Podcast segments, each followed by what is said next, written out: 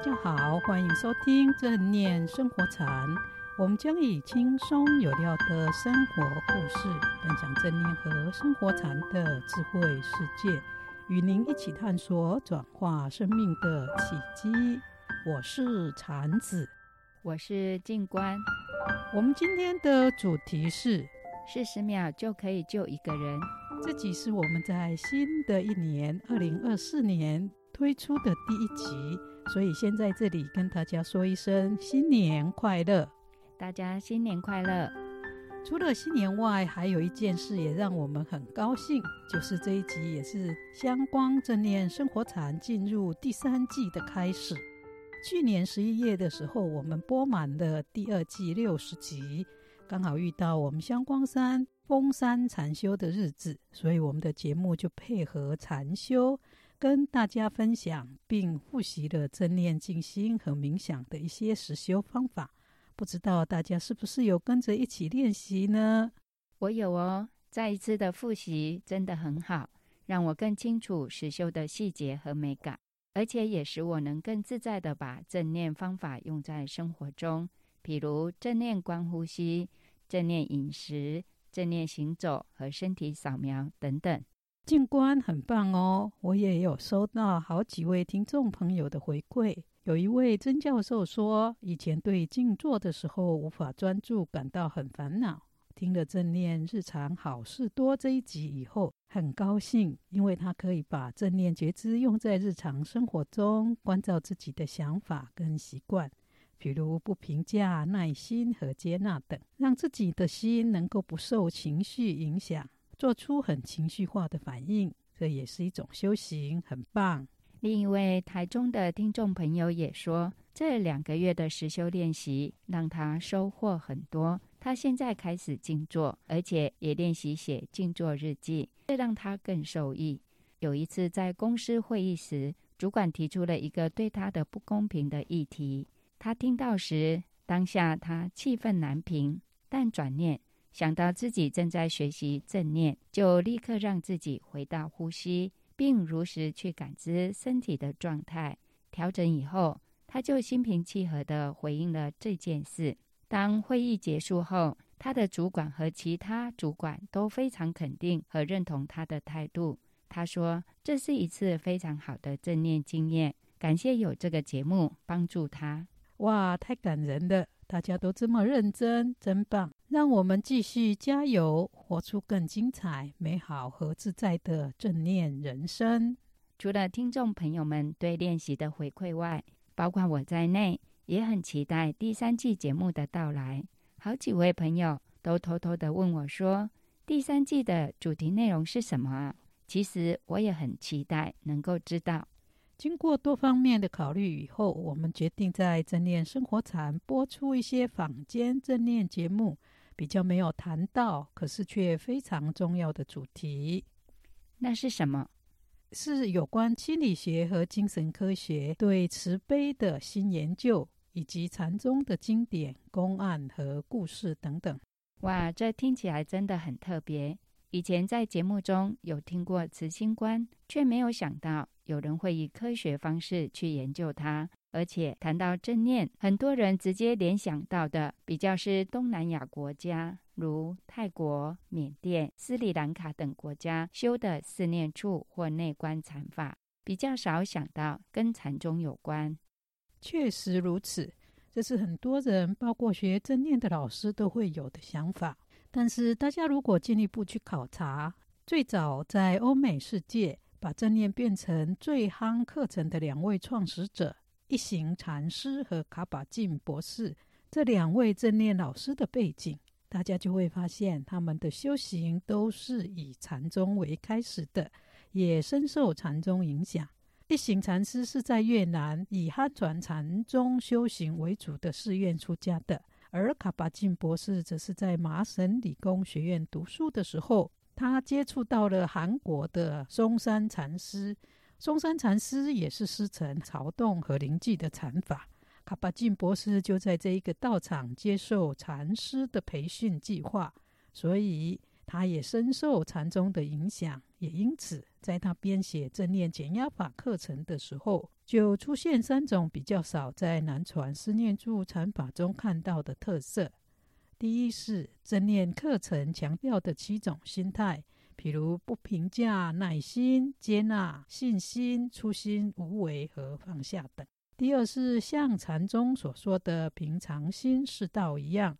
他很强调日常生活中的正念觉照。第三是这个修行法门不是以个人解脱为目的，而是以社会和谐、世界和平以及所有人类的身心健康和福祉为目标。这一些特色呢，我们都可以在一行禅师和卡巴金博士谈正念禅法的书中看到。原来如此。这对没有深入研究或对禅宗的修法不是很了解的人，可能无法清楚看到这些特色呢。确实如此，也因此我们才会决定在相关正念生活禅推出第三季的时候，分享一些坊间正念课程没提到，但想深入或进一步学习者需要知道的重要内容。节目定这个目标很好，不仅可以澄清许多人对正念的误解。也可以使有心想学好正念禅法和冥想的人有更正确和进阶的学习。希望如此。禅子老师，您在一开始有提到另一个主题是要分享跟慈悲有关的新研究，这研究是什么呢？是不是跟这一集的主题用四十秒救一个人有关呢？这主题好像很科幻呢。是有点科幻。用四十秒就可以救一个人，大家可能觉得匪夷所思。但已经有科学证明了，而且在 YouTube TED Talk 的影片和一些著名医学期刊和媒体上都曾经有过报道，比如美国医学会的期刊、美国国家公共电视台和华盛顿邮报等。这神奇的四十秒的绝招是什么呢？为什么有这么好的效果？这四十秒不是妙药，也不是神仙的医术，而是医生慈悲关怀的表达。大家听了也许会半信半疑，但科学确实已经证明了。是哦，这个研究证明的是什么呢？发表这个研究报告的是美国罗文大学医学院斯蒂芬特谢西亚克教授，他也是一位研究员和急诊室的医师。他研究的专长是研究慈悲。对医生、造福员、病人还有看顾者的影响，这个题目听起来很有趣，也很重要。对，他的研究确实在医学上有革命性的重大意义，因此他也把这一些研究发现写成一本书。这本书在美国出版的时候还很畅销呢。书名是《慈悲的经济学》，副标题是“慈心关怀带来改变的革命性科学证据”。不知史蒂芬教授是怎么研究的？史蒂芬教授花了两年多的时间，在美国国家医学图书馆中研读了一千多份医学研究报告的摘要，以及两百多份研究论文。他的研究发现，有慈悲的医护人员不仅可以提高医疗品质，减少医疗上的大错误，更重要的是，医务人员和照顾者的慈悲也会减轻病患对身体的疼痛感。另外，还有一份研究糖尿病的论文也显示，慈悲可以让血糖控制的几率提高百分之八十，并使代谢并发症的几率降低百分之四十。还有就是，慈悲对免疫系统也有影响。威斯康星大学曾经对感冒的人做过研究。有练习慈悲观的人，可以缩短感冒的时间，同时减轻感冒的症状。最重要的是，慈悲会影响病患对他们自己的照顾。如果病患知道医生很关心他们，就会提高他们吃药的几率。霍金斯大学医学中心也曾经对一千七百位艾滋病患者做过研究，调查发现，如果病人知道医生有尊重他们，以正常人对待他们的时候，有百分之三十三以上的病患会认真的接受治疗，其中有百分之二十以上的病患也因此没有被检测到病毒反应。慈悲除了对医生、照服员和看护者有影响以外，史蒂芬教授也提到，慈悲的治疗可以减低国家的健保费用。他举例说，在加州戴维斯大学和罗彻斯特大学的研究中发现，以病患为中心的慈悲照顾方式，可以减少转诊、做其他医疗测试和住院的几率，也因此可以减少对国家整个健保的花费。这些影响确实很大，但医生一般不是都很忙吗？如果要用慈悲的态度去对待病人，我想应该有些医生会反对吧。是啊，这就是哈佛大学曾经做过的报告。他们说，有百分之五十六的医生说他忙到无法用慈悲来面对病患。所以，霍金斯大学就针对癌症病患做了一个随机的调查。他想要知道，到底要花多少时间慈悲关怀才可以看到成效？因为癌症病患。在知道自己患了癌症的时候，都会非常焦虑不安，也因而引发出很多后续的问题。所以这个研究就是调查，当他们向肿瘤科医生咨询的时候，如果医师可以用慈悲的关怀方式回答他们的问题，癌友的焦虑会不会减低？而这些慈悲关怀的表达要多少才能够达到目标？那结果如何呢？我猜可能需要十几分钟或更长时间，仔细的询问和安慰吧。不用那么多，只要四十秒，只要用四十秒的慈心关怀表达语，就可以让焦虑的癌友减轻焦虑。这个研究说，肿瘤科医生要说的慈悲语是这样子的：一开始的时候，他对来咨询的癌友说。我知道这是一段很艰难的经历。我想让你知道，我就在你的身边。今天我对你所说的一些事情可能很难理解。如果我说的话让你感到困惑或不理解，希望你可以阻止我说下去，并且提问。我们一起努力，一起走过这一个困境。咨询要结束以前呢，医生就说。让我们一起克服这个困难。我会陪你走好每一步。这份研究就是测量肿瘤科的医生要说出这一些慈悲关怀语要花多少时间？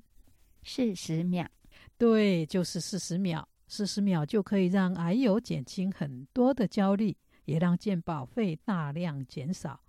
所以，史蒂芬教授说。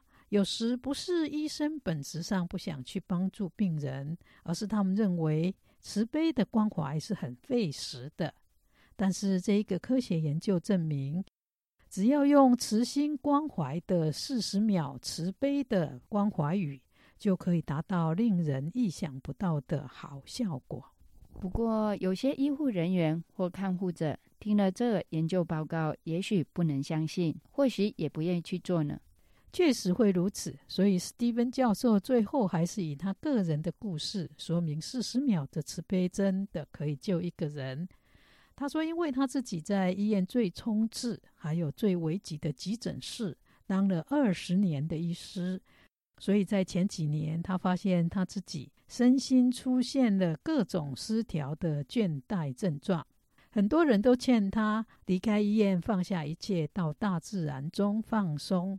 但是他觉得这是一种逃避，他决定用他在研究慈悲时看到的方法。这个方法说，当你对别人慈悲的时候，不是只有被照顾的人受益，对别人慈悲的人也会受益。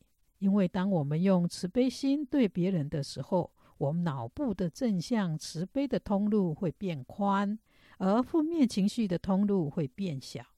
也因此，他就以自己做实验。用四十秒慈悲关怀病人的方式来处理身心倦怠症，结果他说，这个四十秒慈悲照顾人的实验真的救了他，让他从工作倦怠症中走出来。